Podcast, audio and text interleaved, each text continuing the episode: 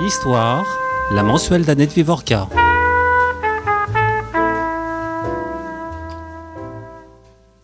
L'avènement du nom est toujours un grand fait, même si la chose avait précédé, car il marque l'époque décisive de la prise de conscience, écrivait Marc Bloch dans Apologie pour l'histoire. Longtemps, l'événement n'a pas eu de nom, sinon parmi le cercle restreint des victimes. On disait simplement pendant la guerre. Puis il reçut plusieurs noms. Notre invité, Tal Brutmann, a choisi parmi ces noms celui de Shoah. Nous le recevons aujourd'hui à l'occasion de la publication des 100 mots de la Shoah dans la collection de références Que sais-je aux presses universitaires de France. Avec son co-auteur Christian Taricone, professeur agrégé d'histoire, ils ont choisi ces 100 mots qui servent à nommer, mais aussi à lire l'événement. Tal Brutmann est historien. Il a publié plusieurs ouvrages, La logique des bourreaux. Il a publié aussi récemment l'année passée un repère sur Auschwitz, dans cette collection qui est aussi une collection de références aux éditions La Découverte. Tal Brutmann a été en charge de la mission d'enquête grenobloise sur la spoliation des biens des Juifs de France.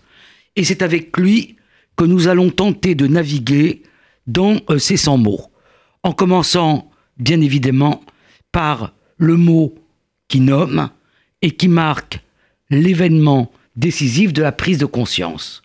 Alors, ma première question, c'est pourquoi avez-vous choisi le mot de Shoah parmi, si j'ai bien compté, les six termes que vous énumérez au début du livre pour désigner cet événement qui a été longtemps sans nom? Euh, Nous avons choisi le terme Shoah tout simplement parce que c'est celui qui s'impose sur les six que nous évoquons, euh, qui ont tous euh, une importance historique très grande c'est sans doute, et c'est même certainement celui qui est le plus connu entre tous, et c'est également celui qui pose, à mon sens, mais aussi au sens de mon co-auteur Christophe Tarikon, le moins de problèmes. Tout simplement parce que si on l'avait appelé la solution finale, comme on l'explique euh, dans l'ouvrage, on, aurait utilisé un terme nazi comme titre de l'ouvrage. Alors pour les, les, auditeurs, euh, est-ce que vous pouvez nous rappeler que signifie ce terme de Shoah? Et euh, quels en ont été les, usages? Le terme Shoah vient de l'hébreu. Il vient de l'hébreu ancien initialement et il a de multiples significations avec une idée de tempête, de destruction, mais ce n'est pas un mot qui a un sens unique. Et avec la refondation de l'hébreu moderne à la fin du 19e siècle, euh, le terme Shoah va devenir euh, synonyme de catastrophe. Dans l'hébreu moderne. Donc en fait, c'est de la faute à Ben Yehuda pas vraiment Ben Yehuda, mais dans les années 20 et 30 en ah. Palestine, dans le Yishuv, euh, pour traduire l'allemand catastrophe, on recourt au terme Shoah. Et donc à partir des années 30, Shoah devient synonyme de catastrophe, ce qu'il induisait initialement, mais ne signifiait pas forcément.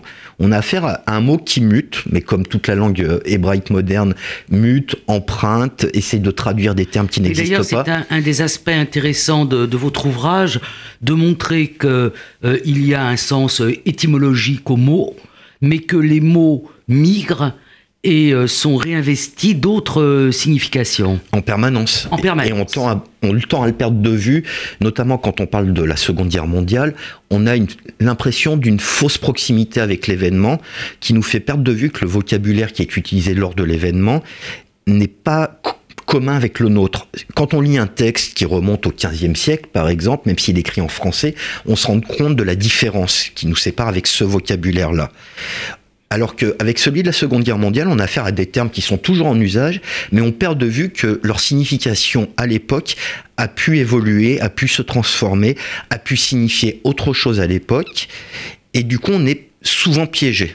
Pas systématiquement, mais souvent piégé. Alors, à partir de quel moment dans le Yishuv, euh, puis après 48, après 1948, dans l'État d'Israël, ce terme de Shoah qui existe va désigner euh, euh, cet événement le terme, il est quasiment contemporain de la Seconde Guerre mondiale. Dès les, dès les premières semaines de la Deuxième Guerre mondiale, dans les journaux du Yishuv comme Davar ou Haaretz, qui existent déjà à l'époque, on trouve le terme de Shoah utilisé pour désigner alors la catastrophe qui s'abat sur l'Europe, à savoir la guerre. Et au fur et à mesure... Donc le terme de Shoah désigne la guerre dans son ensemble. La guerre, une catastrophe. Et pas simplement le, la destruction des Juifs. Exactement, mais c'est la même chose avec le terme Holocauste qui à l'époque est désigné pour est utilisé pour désigner la guerre. On parle de l'Holocauste qui s'abat sur l'Europe. Et à partir de 1941 et surtout 1942, où la solution finale, à proprement parler, c'est-à-dire l'assassinat débute, le terme de Shoah se fixe sur l'événement. Dans le Yishuv, quand on parle de euh, Shoah, c'est le sort des Juifs. Donc ça signifierait, si je vous entends bien, que euh, cet événement sans nom est un événement qui a malgré tout un nom pour euh, les juifs qui ne sont pas encore des Israéliens, mais pour les juifs du Yishuv. Ce qu'on appelle alors, et là c'est quand même un exemple extraordinaire de, de transformation du mot, ce qu'on appelle alors les Palestiniens. Les Palestiniens. Pour, pour les juifs de Palestine, Shoah, c'est l'événement qui est en cours, comme un autre terme qui, celui-là, si on l'avait utilisé pour titrer l'ouvrage, aurait assuré qu'on n'aurait eu aucune vente, c'est le Khurban, le Khurban, qui est le terme utilisé par les juifs yiddishophones au même moment pour désigner l'événement. On va rester quand même sur le terme de, de Shoah. À partir de quel moment en Israël, après la création de l'État, euh, ce terme devient, euh, j'ai envie de dire, un terme institutionnel? En fait, dès le, dès le, début, dès le sortir de la Deuxième Guerre mondiale, justement, et ça s'inscrit dans l'histoire de la gestation de ce ce qu'est Israël. Il y avait tous les questionnements liés à l'adoption d'une langue nationale et ça a été tranché en faveur de l'hébreu et au détriment du yiddish qui était la langue de la diaspora, de, de ceux qui, qui ne vivaient pas en terre d'Israël en fait, dès 1945-1946, le, le, terme devient quasiment officiel et évidemment, avec la création de Yad Vashem, le terme est officialisé et devient le terme de référence, non seulement pour les historiens. Quelle année la création de Yad Vashem? En 1953. 1953, mais même avant, dans les premiers discours officiels. Alors, dans il y a un passage très intéressant dans la constitution de l'État d'Israël où euh, lors de la déclaration d'indépendance, puisqu'Israël n'a pas vraiment de constitution, mais la déclaration faite par Ben Gurion en tient un peu lieu, il y a tout un passage qui est consacré à l'événement. Donc on voit que dès la création en mai 1948, l'événement est inscrit dans l'existence de l'État, mais pas dans une place centrale comme par la suite l'événement va, prendre cette centralité-là qu'on lui connaît aujourd'hui en Israël. Alors c'est le terme qui a été euh, choisi en France. Euh, la France est, en matière internationale, un peu une exception. Parce que quand on est en Allemagne, quand on est dans le monde euh, anglo-saxon, c'est pas ce terme-là qui est utilisé. Alors, comment vous expliquez que ce terme a été choisi en France? Vous êtes sans doute mieux placé que moi pour l'expliquer. oui, mais c'est vous mon invité. Vous avez été l'actrice au premier plan de, de ces transformations successives, mais ça s'est fait en deux temps. Le premier temps qui est dès la fin des années 60, notamment dans des revues, des journaux de la communauté juive, on voit apparaître le terme de Shoah tout simplement parce que des intellectuels, historiens ou penseurs, philosophes commencent à pointer un problème avec le terme qui est alors euh, utilisé majoritairement, qui est le terme d'Holocauste. Auquel on reviendra tout à l'heure. Et ils essayent de trouver un palliatif, autre chose, pour dénommer l'événement à la place d'Holocauste, qui soulève énormément de problèmes intellectuels. Ils vont donc recourir au terme utilisé en Israël, qui est le terme de Shoah. Il est utilisé de façon très minoritaire, mais on voit apparaître notamment en 1981, il y a un ouvrage qui s'appelle Comment enseigner la Shoah sauf qu'il est retranscrit en, en lettres latines C-H-O-A. Et il faut attendre évidemment. C'était euh, le fruit d'un colloque de l'Association des profs d'histoire géographique. Exactement, mais comme quoi le questionnement n'est pas nouveau, mmh. euh, la problématique à proprement parler n'est pas nouvelle. Et ça fait 35 ans qu'on se pose la question de comment enseigner l'événement qui s'appelle la Shoah. Mais évidemment, il faut attendre 1985 pour que le terme soit euh, inscrit au cœur du vocabulaire des représentations avec le chef-d'œuvre de Claude Lanzmann. Est-ce que vous pouvez, puisqu'il y a une entrée, euh, bon, il y a une entrée Shoah, qui est une entrée de désignation de l'événement, mais euh, parmi les 100 mots, vous avez aussi choisi euh, en fait deux films. Hein, vous avez choisi la liste de Schindler de Spielberg et vous avez choisi le film de Claude Lanzmann, Shoah. Donc, euh, euh, qu'est-ce qui explique ce choix? Est-ce que vous pouvez rappeler aux auditeurs euh, qui, qui ne l'ont pas vu, parce qu'il y en a quand même qui ne l'ont pas vu, euh, quelle était la particularité de ce film? Alors, Shoah, d'abord, c'est incontestablement un, un chef-d'œuvre qui, Je suis bien d'accord. qui, constitue un tournant pour énormément de raisons dans l'approche qu'on a, la connaissance qu'on a de l'événement. Euh, c'est une œuvre magistrale, mais qui a été faite pendant quasiment plus d'une décennie par Claude Lanzmann, avec un parti pris très important, mais qu'on peut contester d'un point de vue euh, scientifique, qui est de dire il n'y a pas de photo de l'événement, il n'y a pas d'image de l'événement, et je vais vous montrer qu'on peut faire l'histoire de cet événement en interviewant à la fois les bourreaux, les nazis, les victimes, les rescapés juifs, mais avec une particularité qui est sans doute l'un des points majeurs de Shoah et de, la réflexion de Lanzmann, c'est de ne montrer que des rescapés des centres de mise à mort et jamais des rescapés des camps de concentration. C'est-à-dire des gens qui étaient au témoins au cœur du processus de destruction. C'est Abraham Bomba, par exemple, à Treblinka, c'est Philippe Muller à Euh, Auschwitz. que- que- quelle était le, la fonction d'Abraham Bomba? Abraham Bomba est ce qu'on appelle entre guillemets coiffeur à Treblinka. Il est chargé de raser la tête des femmes puisque les cheveux sont récupérés pour être ensuite réutilisés dans l'industrie allemande. Et Bomba est un coiffeur avec, euh, j'insiste là-dessus des guillemets, mais comme on les retrouve, euh, on retrouve ce type de poste un peu partout ailleurs dans les Il était undercommandos. effectivement euh, coiffeur, puisqu'il le retrouve, Et- Lanzmann le et retrouve dans un salon de coiffure à- à Jaffa. Euh, à New York, me semble-t-il. mais fait- Et après, Et après, en, voilà, en Israël, en il le retrouve dans un premier voilà. temps à New York, Ouais. et ensuite en Israël, il lui fait Rejouer. rejouer la, la- la scène, ou en tout cas les- Mhm. la scène qui est martelée à chaque jour de quand Bomba est présent à Treblinka.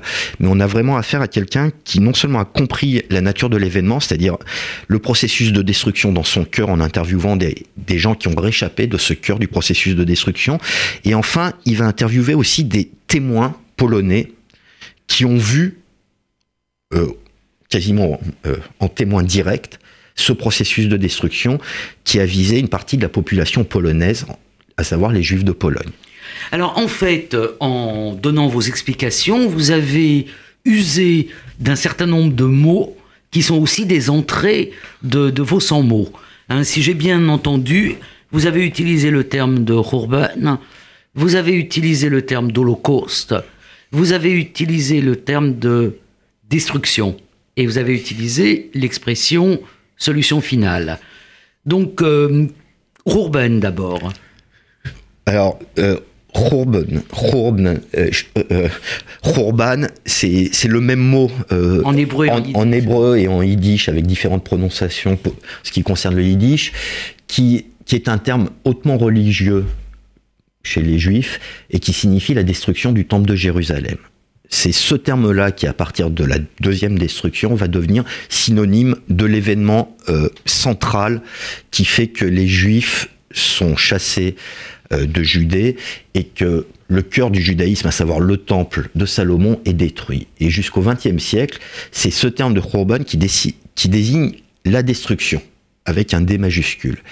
Sauf qu'à partir de 1941, les diaristes des ghettos, mais pas uniquement les diaristes, les gens qui écrivent dans les ghettos, dans des courriers notamment, recourent à ce terme-là de destruction, expli- pour désigner leur sort, pour désigner l'événement qu'ils sont en train de subir. Et chez les yiddishophones, c'est ce terme-là qui va se généraliser très rapidement. En 1942, on le trouve omniprésent dans la littérature qui est produite dans les ghettos pour désigner l'événement. Alors, le terme de solution finale, C'est un terme qui est d'origine nazie, qui reflète énormément de choses. Tout d'abord, c'est une manière de raccourci, puisque l'expression nazie, c'est solution finale de la question juive, ce qui signe son origine, puisqu'on a affaire à une phrase antisémite, question juive, ça sous-entend qu'il y aurait un problème juif, et évidemment auquel il faut apporter une solution. Ça, c'est le premier constat. Le deuxième constat, c'est comme l'a montré euh, Victor Klemperer dans un, un petit bouquin qui est un, un ouvrage fondamental en histoire, à mon sens, qui s'appelle LTI, la langue du Troisième Lingua Reich. Terci Imperii, voilà, La langue du Troisième Reich. Il montre comment. qui constitue aussi une entrée dans, dans votre ouvrage. Exactement, parce que Ouais. pour nous, et nous ne sommes pas les seuls, c'est vraiment un ouvrage majeur qui permet de, réfléchir à l'événement et bien au-delà en histoire en général sur les rapports justement au, au, vocabulaire et à la langue. Mais dans LTI, Klemperer souligne une chose, c'est la vacuité du langage nazi et Solution Finale en est un, un parfait reflet puisque quand le terme apparaît sans doute en 1940, il ne signifie pas encore l'assassinat systématique des juifs. Nous, quand on entend aujourd'hui solution finale, on sait que ça signifie l'assassinat des juifs, mais c'est la dernière version de solution finale successive. Et on pourrait dire que euh, ou Shoah, c'est plutôt le point de vue des victimes, alors que solution finale, c'est l'acte des bourreaux qui, qui, assassinent. Chacun de ces termes euh, signe une perspective totalement différente. C'est-à-dire que quand on parle de solution finale, c'est le projet nazi, c'est le plan nazi qui est mis en œuvre. Roben, c'est la perspective des victimes. Et Shoah, c'est la perspective non pas de victimes, mais de gens concernés par le sort des juifs, puisqu'ils sont eux-mêmes juifs, mais qui se trouvent hors de portée du nazisme à ce moment-là, même s'ils craignent, et c'est d'ailleurs au cœur des travaux notamment de, Tom Segev, euh, notamment l'ouvrage Le septième million, qui montre que à l'été 1941, dans le Yishuv, face à l'avancée de l'Africa Corps, les Juifs de Palestine pensent que eux aussi sont voués à la destruction. Alors ça me fait une transition pour parler du terme de destruction euh, que euh, vous attribuez bien évidemment à celui qui l'utilise, c'est-à-dire à, Raoul Hilberg dans euh, toutes ses éditions de la destruction des Juifs d'Europe.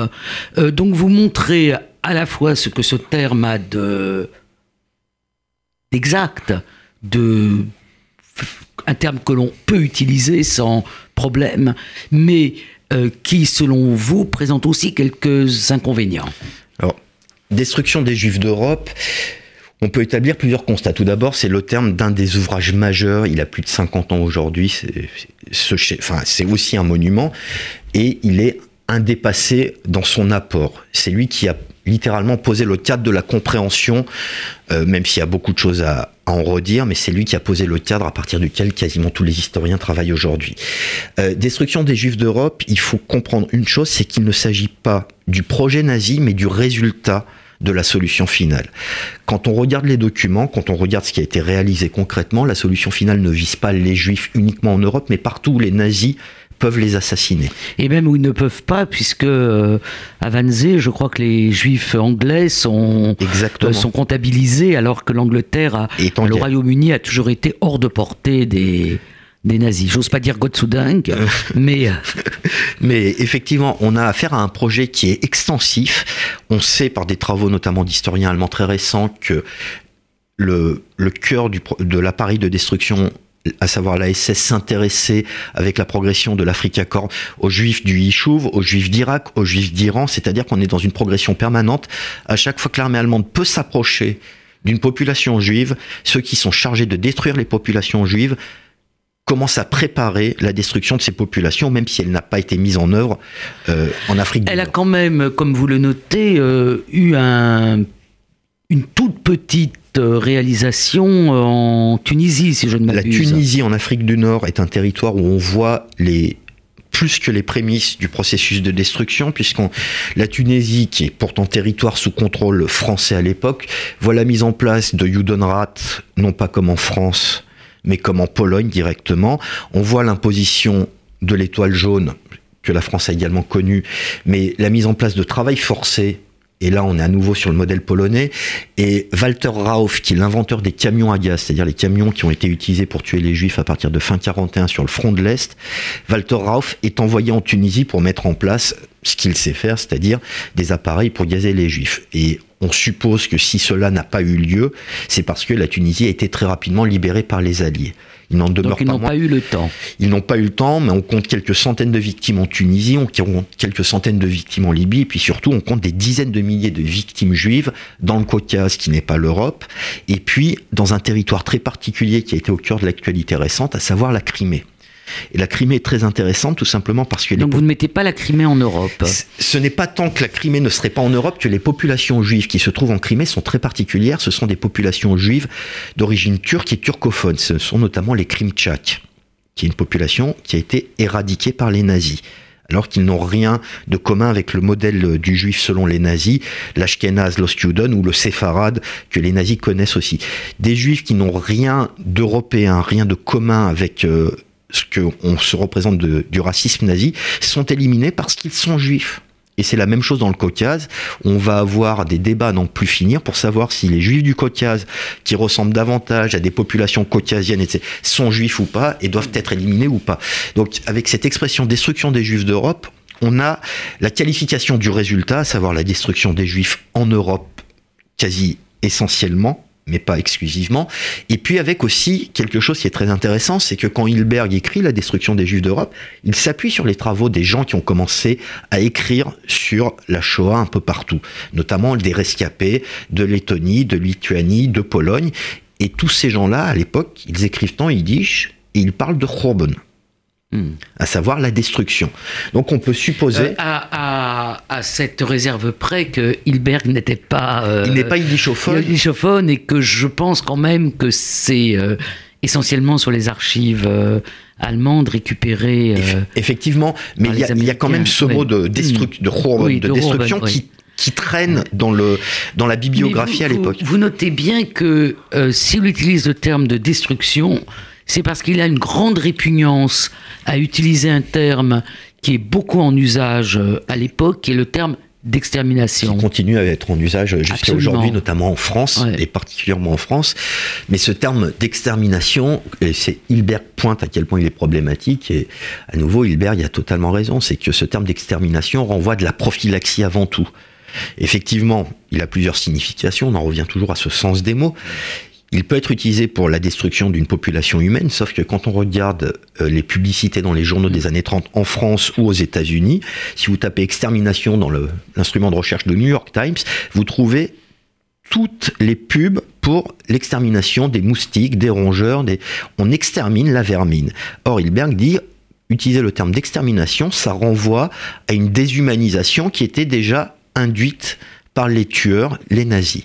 Et effectivement, reprendre ce terme d'extermination renvoie à une dimension d'opération prophylactique et de réduction des victimes à quelque chose qui est de l'ordre du nuisible, du rongeur, du... Alors, il y a un terme euh, que vous avez utilisé euh, pour euh, le, le, révoquer et qui fait l'objet d'une entrée, c'est le terme holocauste. Alors, il faut quand même dire aux auditeurs que ce terme holocauste est en usage quasiment partout. Hein. Euh, en Allemagne, par exemple, c'est le terme holocauste. Euh, aux États-Unis, euh, c'est le terme holocauste. si en France, on a une fondation pour la mémoire de la Shoah, à Washington, on a le, le mémorial. de l'Holocauste. Ce terme d'Holocauste, il a une histoire longue. Évidemment, il a d'abord une origine hautement religieuse et hautement sacrée, puisque que ça soit dans la Bible ou dans les écrits grecs ou romains, l'Iliade et l'Odyssée par exemple, vous trouvez des, holocaustes à toutes les pages. Ce qu'est-ce que c'est qu'un holocauste C'est un sacrifice à une divinité par le feu. On sacrifie euh, un animal. Ou même un être humain. Ou un être humain éventuellement. La c'est-à-dire que d'Abraham qui va sacrifier Isaac et... Et disons que ça ne se fait pas. Voilà, c'est un holocauste qui aurait dû avoir lieu. voilà. Et ce terme d'holocauste, euh, il est religieux, sauf qu'à partir de la fin du 19e siècle, particulièrement en anglais, il devient synonyme de catastrophe. On parle par exemple de, de, de holocauste pour Verdun. On parle de l'holocauste de Smyrne quand la ville de Smyrne brûle. On parle d'holocauste pour chaque événement qui entraîne soit des destructions matérielles importantes, soit des destructions humaines importantes. Et lorsque à nouveau la Deuxième Guerre mondiale éclate, le terme d'holocauste sert à être synonyme de la guerre. La guerre ravage l'Europe, on dit l'Holocauste s'est abattu sur l'Europe. Sauf qu'au fur et à mesure que les informations arrivent concernant le sort des Juifs, particulièrement à partir de l'été 1942, ce terme d'Holocauste va peu à peu être attaché, pas exclusivement, mais plus particulièrement au sort des Juifs. Si bien qu'au sortir de la Deuxième Guerre mondiale, le sort des Juifs commence à être désigné un peu partout à travers le monde occidental, avec ce nom d'Holocauste. Alors, une question. Donc, vous avez une entrée Holocauste, vous avez une entrée Shoah. Vous avez une, entrée. Euh, deux entrées Shoah, parce que vous avez l'entrée euh, euh, du, film. En revanche, vous n'avez pas mis, mais vous auriez peut-être pu le mettre, une entrée, c'est l'idée qui me vient en vous parlant, hein, une entrée holocauste. Parce que je pense que ce qui a popularisé euh, le terme holocauste, notamment aux États-Unis, notamment, et vous y faites allusion dans la notice que vous consacrez à Elie Wiesel, c'est le feuilleton Holocauste, qui est un feuilleton télévisé américain, mais euh, qui a été euh, diffusé par les télévisions du monde entier. Alors, vous avez raison, on l'évoque à la fois dans Wiesel et dans le dans l'entrée Holocauste, on l'évoque rapidement parce que c'est le moment où ce terme-là euh, devient popularisé à travers le monde. ça nous renvoie à ce que disait ce, que, ce, que, disait Marc Bloch. Mais effectivement, on aurait pu, on a hésité Mm. Parce que en fait, vous avez 100 mots au final, mais on a fait une liste qui euh, qu'on a modifiée en permanence et il faut faire des choix. Mm. Donc euh, la série Holocauste qui date de 1978, qui a été euh, diffusée aux États-Unis et qui a réuni quasiment la moitié de la population américaine lors de sa première diffusion, est un événement majeur. On, on, parle de la Shoah, de l'Holocauste à la télé à travers une série qui est très intéressante si on la regarde aujourd'hui d'un point de vue historiographique. Ce qui, ce qui est très, très curieux, c'est que euh, c'est une série qui a été énormément critiquée. Et quand on la regarde aujourd'hui et qu'on la compare à d'autres euh, films, on la trouve géniale.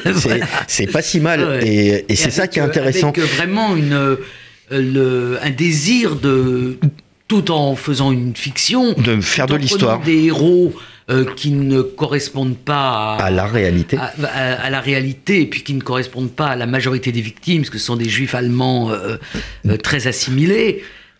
malgré tout, il y a quand même un effort de coller à l'histoire qui, est assez remarquable. Qui est remarquable et qui montre comment aussi on oublie des choses, puisque ce que Holocauste évoque, on l'a oublié pour le redécouvrir ensuite, notamment avec Shoah quelques années plus tard. Et on a toujours ce mouvement où des choses sont évoquées souvent critiqué, c'est le cas de Holocauste, et puis on se rend compte qu'avec le recul, c'était déjà dit, mmh. puisqu'on est plus de 35 ans après la diffusion d'Holocauste, quand on le regarde froidement, il y a pas mal de polémiques qui sont déclenchées, qui sont totalement euh, infondées. On peut donner un, exemple que donne euh, le réalisateur Michael Prazan, qui était enfant quand il a vu la, série Holocauste, et euh, il avait un souvenir très vif des massacres des Einsatzgruppen qui sont montrés dans Holocaust.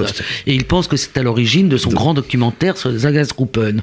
Or, quand le père des bois commence son travail d'exhumation des fosses, tout le monde dit ah, on ne le savait on pas. ne le savait pas. Il suffit Alors que euh, on le savait depuis. Enfin, il y a d'autres d'autres. Bah, on le sait depuis le livre noir de Grossman et voilà. Et, puis depuis le procès de Nuremberg. Et puis. Euh, euh, alors, il y a un terme que dans notre conversation, qui n'est pas venu dans notre conversation, parmi les six termes, c'est le terme de génocide. Nous ne l'avons pas employé depuis le début de notre émission.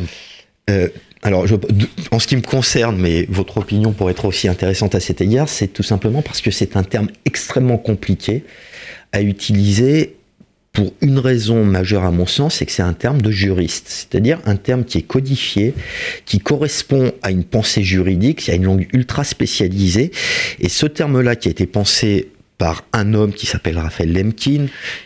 D'ailleurs, c'est un terme, tous les termes qu'on a énumérés, y compris le terme yiddish de Urban, ce sont, j'ai envie de dire, des vieux termes. C'est-à-dire des termes qui ont euh, eu une histoire, longue, Alors que génocide, c'est un véritable néologisme. C'est un néologisme qui est créé, enfin, qui apparaît sur la place publique en 1944, qui est lié à l'histoire d'un homme qui est Raphaël Lemkin, qui est un juriste juif polonais, qui a une longue histoire d'interrogation face à des événements dont il, il est le contemporain, à commencer parce que par ce qui, à l'époque, n'a pas encore de nom, qui est le massacre des Arméniens. Euh, Lemkin, contemporain de l'événement, est frappé par cet événement qui n'a pas de nom, et un autre contemporain d'ailleurs qui est très important, le, dit également, Winston Churchill, dans les années 20, dit « Nous avons eu affaire à un événement qui n'a pas de nom » parlant du, du massacre des Arméniens. Et Lemkin, pendant la guerre, réussit à se réfugier aux États-Unis. Il va publier en 1944 un ouvrage euh, chez les juristes importants qui s'appelle Le règne de l'axe, Axis Rule. Et dedans, il consacre tout un chapitre à une notion qu'il vient de créer, avec un mot qu'il a forgé pour cela, qui est le génocide.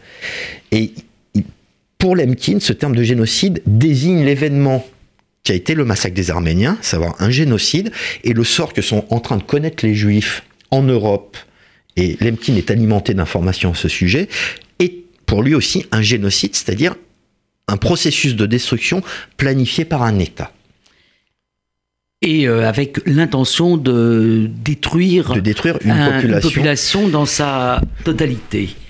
Alors, c'est très intéressant ce terme parce que euh, il est créé en 44 euh, vous notez euh, justement dans votre entrée procès de Nuremberg qu'il ne fait pas partie des chefs d'accusation à, Nuremberg.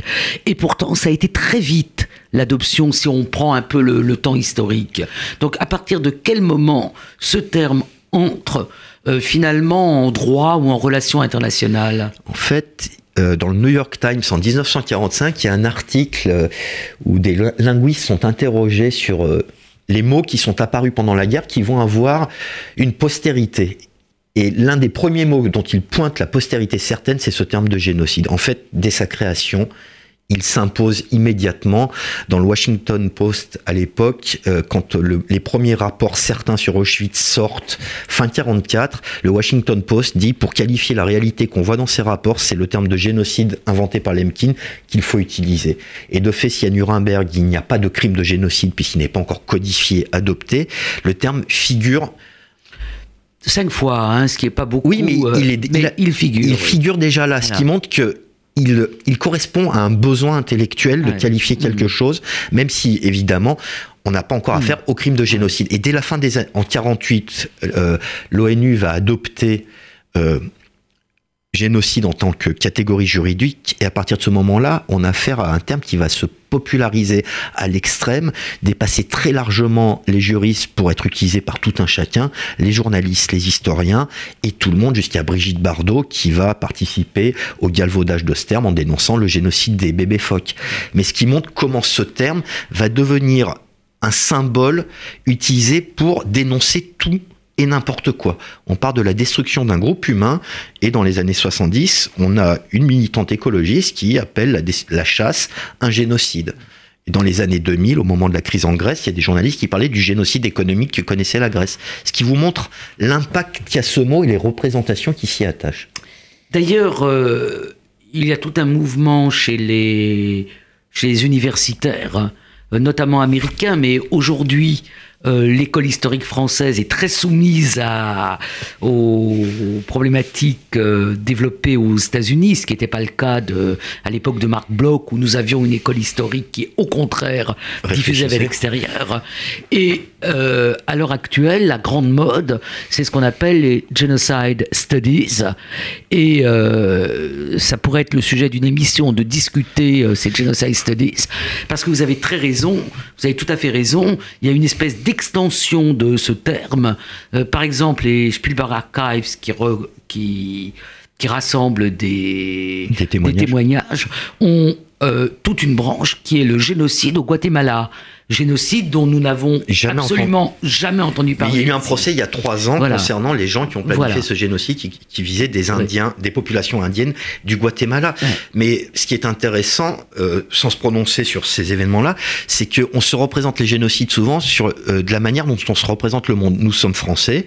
En France, en général, on, va vous dire, il y a cinq génocides, à savoir les Juifs. Enfin, trois incontestés, incontestables. Voilà. Mais les Arméniens, les Juifs, les Tziganes, les Tutsis au Rwanda, et en fait, quand on y réfléchit, on a affaire à une représentation du monde telle que la France la connaît. Les mmh. Arméniens, parce que les Arméniens survivants sont réfugiés avant tout en France. Le Cambodge aussi, parfois on voilà. parle d'autogénocide pour Exactement, mais le Cambodge, on pourra en parler. Enfin, mais le Cambodge, en fait, c'est quelque chose encore plus complexe qui, qui souligne toutes les tous les usages complexes du terme génocide. Le Rwanda fait partie, au, pour des raisons euh, évidentes, de la sphère d'influence française, et on ignore donc d'autres événements qui pourraient ou qui sont des génocides qui se sont déroulés ailleurs. Le Guatemala ne fait pas partie de notre sphère de pensée à nous Français, et du coup on ignore totalement ce qui s'est passé là-bas à l'époque. Je pense que dans la presse, il n'y en avait pas un mot. Hmm. Et le procès qui, qui, a eu lieu il y a trois ans, quatre ans maintenant, euh, n'a quasiment pas été évoqué en France. Alors, on a fait le tour de, des, désignations, ça a pris une grande partie de notre émission, et euh, j'avais proposé qu'on navigue un peu à partir de, euh, de, ces notices.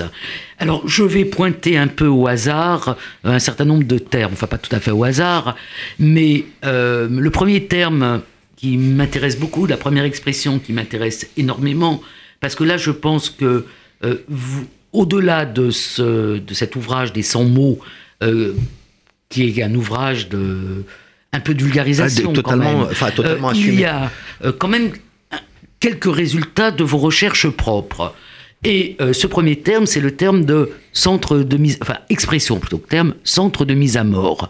Alors, est-ce que vous pourriez expliquer à qui on le doit, comment il a été créé, ce qu'il désigne, contre quoi ou par opposition à quoi il désigne, et puis après, je vous demanderai quel est votre rapport euh, par rapport à ce terme Ce terme de centre de mise à mort, on le doit à Raoul Hilberg, donc on revient à Hilberg, euh, mais Hilberg a tout de suite euh, compris et, mis en place un vocabulaire qui est toujours utilisé par les historiens, à savoir centre de mise à mort et groupe mobile de tuerie, c'est-à-dire ce, qu'on appelle l'Einsatzgruppen, ce qui vous montre à nouveau que mmh.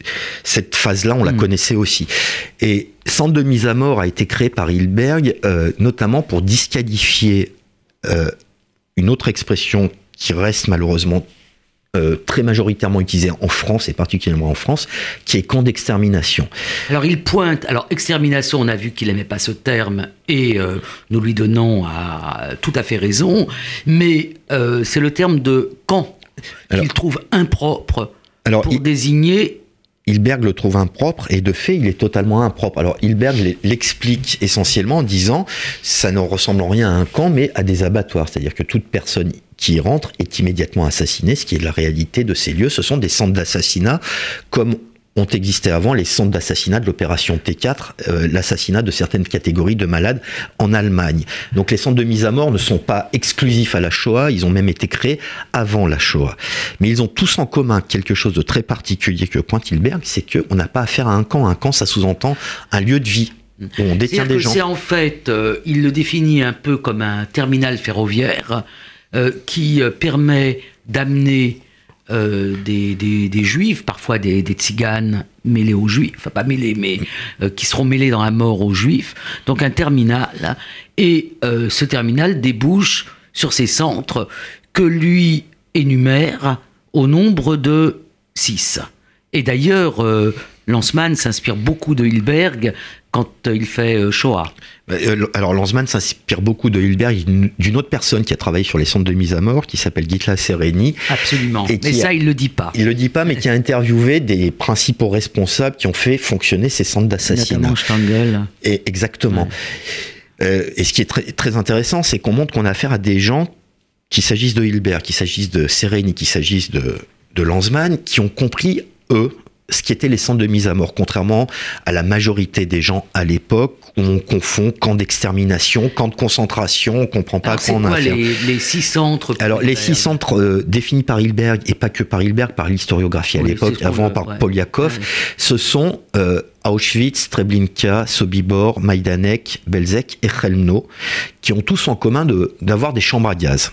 Et donc on s'est dit. Vous montrez bien euh, que euh, une chambre à gaz, ça peut être un camion à gaz, ça peut être un moteur euh, de, char ou de, char, et ça peut être le, cyclone B comme, euh, Exactement. comme à Birkenau. Mais la notion de chambre à gaz a tellement frappé l'entendement au sortir de la guerre, a tellement à la limite paralysé la compréhension qu'on a dit centre de mise à mort égale chambre à gaz ou chambre à gaz égale centre de mise à mort.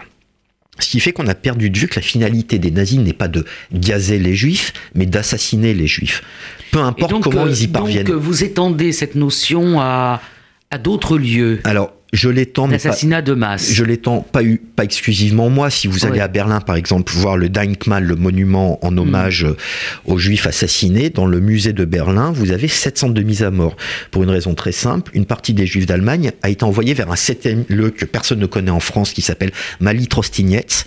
Et dans ce, qui est situé où Qui est situé en ex-URSS. Mm.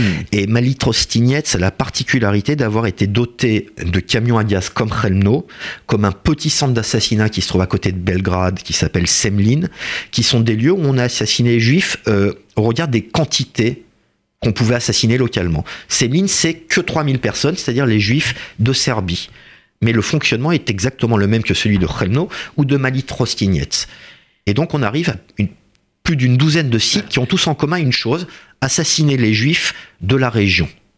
Alors, dans ces sites, si je ne me trompe, vous en isolez deux qui font l'objet de notices, Ponard et Babillard. On peut même... euh, oui.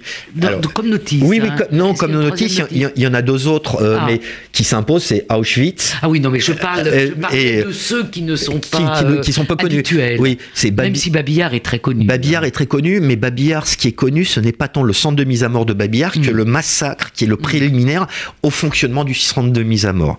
En fait, il y a 34 000 juifs qui ont été assassinés fin septembre 1941.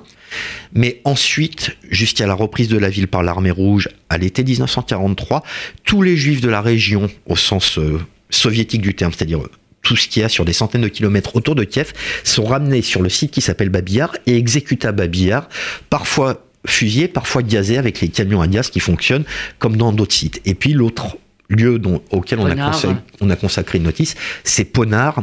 Euh, Ponard qui est connu par plusieurs sources, notamment par euh, un témoin polonais qui a tenu un journal où il raconte ce qui se passe à Ponard, et puis dans un, un journal dont, dont vous avez préfacé euh, la publica- enfin l'édition française d'Avraham Suskiever, qui parle lui aussi de Ponard, et Suskiever, lui, est un juif qui a vécu à Vilnius, et qui, à longueur de page, explique que les juifs de Vilnius disparaissent dans un lieu qui Mhm. s'appelle Ponard, et qu'on tue les juifs de la région à Ponard, et au final, on estime que sans doute 80 000 juifs de la région de Vilnius ont été assassinés dans ce centre d'assassinat.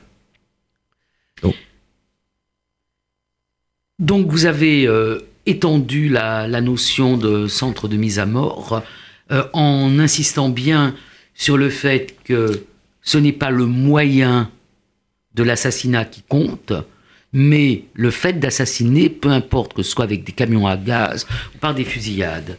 Et euh, je pense que c'est pour cette raison-là que vous consacrez une notice aux Einsatzgruppen, qui sont, comme vous l'avez rappelé, les équipes mobiles de Thury, telles que Hilberg a souhaité traduire ce terme, parce que Einsatzgruppen, c'est aussi de la LTI, ça veut rien dire. Ça ne veut rien dire, ça. Hein, ça veut rien dire. C'est comme solution finale, ou- équipe- voilà, ça veut rien dire. Et c'est pour ça aussi que vous ne reprenez pas d'expression qui s'est implantée euh, de, par, euh, par le père des bois, qui est la Shoah par balle. Non, parce que quelle que soit la façon dont on appelle l'événement, qu'il s'agisse de la Shoah, de l'Holocauste, du Horn, de la solution finale, il n'y a qu'un événement. On ne le divise pas en technique d'assassinat. Vous n'avez pas la Shoah par balle, la Shoah par le gaz, la, la Shoah par la faim, etc. etc.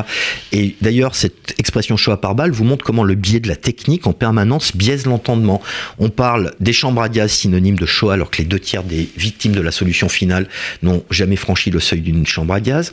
On vous parle de Shoah par balle, ce qui est totalement absurde, puisque euh, on a à Jasenovac en Croatie, on tuait les juifs à coups de marteau derrière la nuque. Est-ce qu'on appellerait ça la Shoah à coups de marteau derrière la nuque? Ça vous montre par l'absurde comment ces expressions qui peuvent être séduisantes empêchent de comprendre l'événement à proprement parler. Et comment ces expressions, finalement, qui sont à la fois séduisantes et qui semblent être commodes, euh, finissent par avoir leur vie propre en se détachant de la réalité qu'elles sont censées euh, exprimer.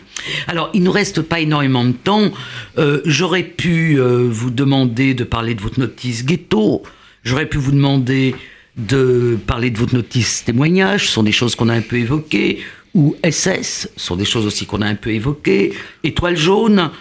Yiddishland, puisqu'on a parlé un Il n'y peu a pas de notice, toi, jaune. Euh, Il y a non, il n'y a notice pas marquage. marquage. Mais comme on n'a pas beaucoup de temps, je préfère en fait qu'on aille vers ce qui est, euh, ce qui constitue vos centres d'intérêt de chercheurs et euh, la question de l'image.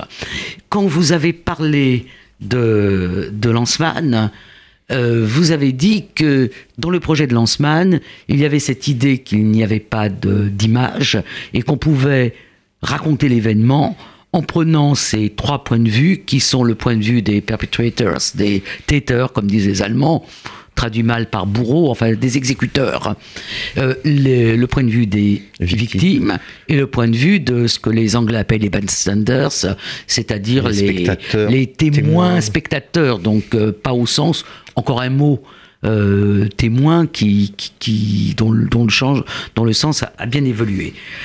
Et pourtant, donc, vous dites d'un côté, vous reprenez Lanceman, un événement sans image, et de l'autre côté, vous consacrez un- une notice à, à cette question des photographies. Mais justement, euh, la question de la photographie, de la représentation de l'événement montre à quel point euh, ces questions de la technique biaisent euh, la compréhension euh, et dans laquelle se sont notamment engouffrés les négationnistes. C'est-à-dire, on n'a pas de photo d'une chambre à gaz, ce qui est faux au demeurant, puisque des chambres à gaz existent encore au Struthof en Alsace par exemple, ou au Stuthof à côté de Gdansk. Ou celle de. Darao qui n'a pas été utilisée. Voilà, mais donc on n'aurait pas d'image de la chambre à gaz, et donc, puisqu'il n'y a pas d'image de la chambre à gaz, l'événement n'a pas existé. L'équation est simple, on n'a pas d'image de, de Jésus-Christ, de Moïse ou de Jules César, pourtant ils ont existé, mais passons. Euh, ce qui est intéressant, c'est que ça nous montre comment la technique est devenue centrale. On dispose pourtant de dizaines de milliers, littéralement, d'événements qui est la solution finale ou la Shoah? Qu'il s'agisse des photos prises dans le ghetto de Varsovie ou dans des centaines d'autres ghettos, qui sont des images de l'événement en cours. Qu'il s'agisse des assassinats de masse réalisés par les Einsatzgruppen ou d'autres unités chargées de tuer les juifs. Par exemple, Euh, euh, en termes d'unité Non, non, par- en termes d'image. Quasiment pour chaque grand massacre, on a des images. Babillard a été photographié par les Allemands. Euh, Liepaja en Lettonie a été photographié par les Allemands. Euh, si on prend la destruction du ghetto de Varsovie, qu'il s'agisse euh, des déportations où les Allemands ont photographié les déportations qui envoient les Juifs vers Treblinka, on a des vous images. parlez des photos qui ont été prises et qui sont dans le rapport du. Et il y a le rapport Général Stroop, SS qui, est, qui pris au moment de la destruction du ghetto lors de la révolte. Donc, je pense que tout le monde connaît ces photos. Et pour un, sujet qui, qui, qui, qui- qui est le vôtre, euh, qui est euh, Auschwitz, ou pour parler plus précisément euh, Birkenau, On a l'album d'Auschwitz, entre autres, et pas uniquement, puisqu'on a, mais ça vous l'avez montré avant moi, Mm. qu'on dispose de sources photographiques abondantes sur Auschwitz avec différents albums comme celui du service de construction. Mais vous avez l'album d'Auschwitz qui montre l'arrivée successive de convois qui viennent de Hongrie avec une partie du processus de destruction. On a des photos du centre d'assassinat de Ponar, on en a de Chelmno, on a à chaque fois des photos qui existent de l'événement. On a même deux bouts de films, notamment un à Liepaja où on voit des juifs qui vont vers une fosse et sont exécutés dès qu'ils s'approchent de la fosse. Donc c'est d'un point de vue visuel de documents iconographiques, on dispose de dizaines de milliers de photographies, contrairement à ce qu'on se représente, parce qu'il y a toujours cette équation Shoah égale chambre à gaz. Alors, je vais un peu vous titiller euh, sur cette question-là. Euh, Est-ce qu'il n'y a pas dans cette euh, équation quelque chose qui est quand même de l'ordre d'une vérité? Je m'explique. Les massacres de masse, notamment par fusillade, euh, on peut en retracer euh, l'histoire. C'est quelque chose qui est euh, une espèce de constante au fil de, l'histoire. La mort par famine, c'est aussi une des modalités. Si on reprend l'histoire des Arméniens, on a quand même ces espèces de divagations dans, dans, le, Dans le désert. le désert de Syrie euh, qui euh, causent la mort par soif, par famine. La mort par travail forcé, je vais pas raconter l'histoire des Hébreux euh, en Égypte. hein. c'est aussi quelque chose qui est, aussi loin que qui existe. voilà. Mais il y a quand même quelque chose d'inouï dans ce qui se passe à, à Birkenau et qui est du jamais vu Alors, et qui expliquerait quand même. Oui, mais non. C'est là où, justement, euh, avant Birkenau, on a Sonnenberg, par exemple, c'est-à-dire les lieux d'assassinat de la T4, qui fonctionnent Oui, par mais les lieux de- d'assassinat de, la T4, on ne va pas faire venir des convois Mais- de toute l'Europe Mais- avec un processus réellement industriel. Mais, mais là, on touche du doigt non pas la chambre à gaz, mais on touche du doigt ce qui est Birkenau, et Birkenau à un moment très particulier qui est le printemps 1944, puisque jusqu'à la fin de l'année 1943, Birkenau tel qu'on le connaît, tel que vous, vous l'avez écrit et décrit, n'existe pas encore à, euh, ce moment-là. Euh, le massacre des Juifs, il a eu lieu à Treblinka, il a eu lieu à Belzec, et c'est avec l'arrivée des Juifs de Hongrie que la dimension industrielle pleine et entière de Birkenau, fixée dans l'album d'Auschwitz, apparaît. Mais ce qui montre aussi que on, réduirait la Shoah uniquement au modèle de Birkenau, qui effectivement est industriel, rationalisé à l'extrême pour une raison très simple. Ce site, en tant que lieu d'assassinat des Juifs, fonctionne depuis la fin de l'année 1941 et en permanence modifié, rationalisé, modernisé au regard des nouvelles missions. Oui, mais il est rationalisé, modernisé à partir d'un modèle. On va arrêter. Euh, on, on a plus quelques secondes. Un modèle qui se perfectionne, mais qui existe déjà, qui est l'idée qu'on va amener les gens au plus près du lieu et qu'on va traiter à la fois les effets, les corps. euh, Mais cette logique-là, on l'a- on l'a par exemple aussi à Ponard, on, on l'a aussi à Babillard. Sauf que c'est la méthode de donner la mort qui diffère à mon sens. On aurait pu continuer euh, pendant très longtemps. Donc, euh, merci beaucoup, euh, Tal Brutmann. Merci à vous. Et euh, c'est un livre qui est tout à la fois euh, passionnant, je suppose que vous l'avez senti, et euh, très utile, notamment pour, à mon avis, pour les enseignants qui ont ainsi un, disons, un ouvrage commode. Donc, je rappelle les 100 mots de la Shoah, Tal Brutmann, Christophe Taricone. Merci pour votre fidélité.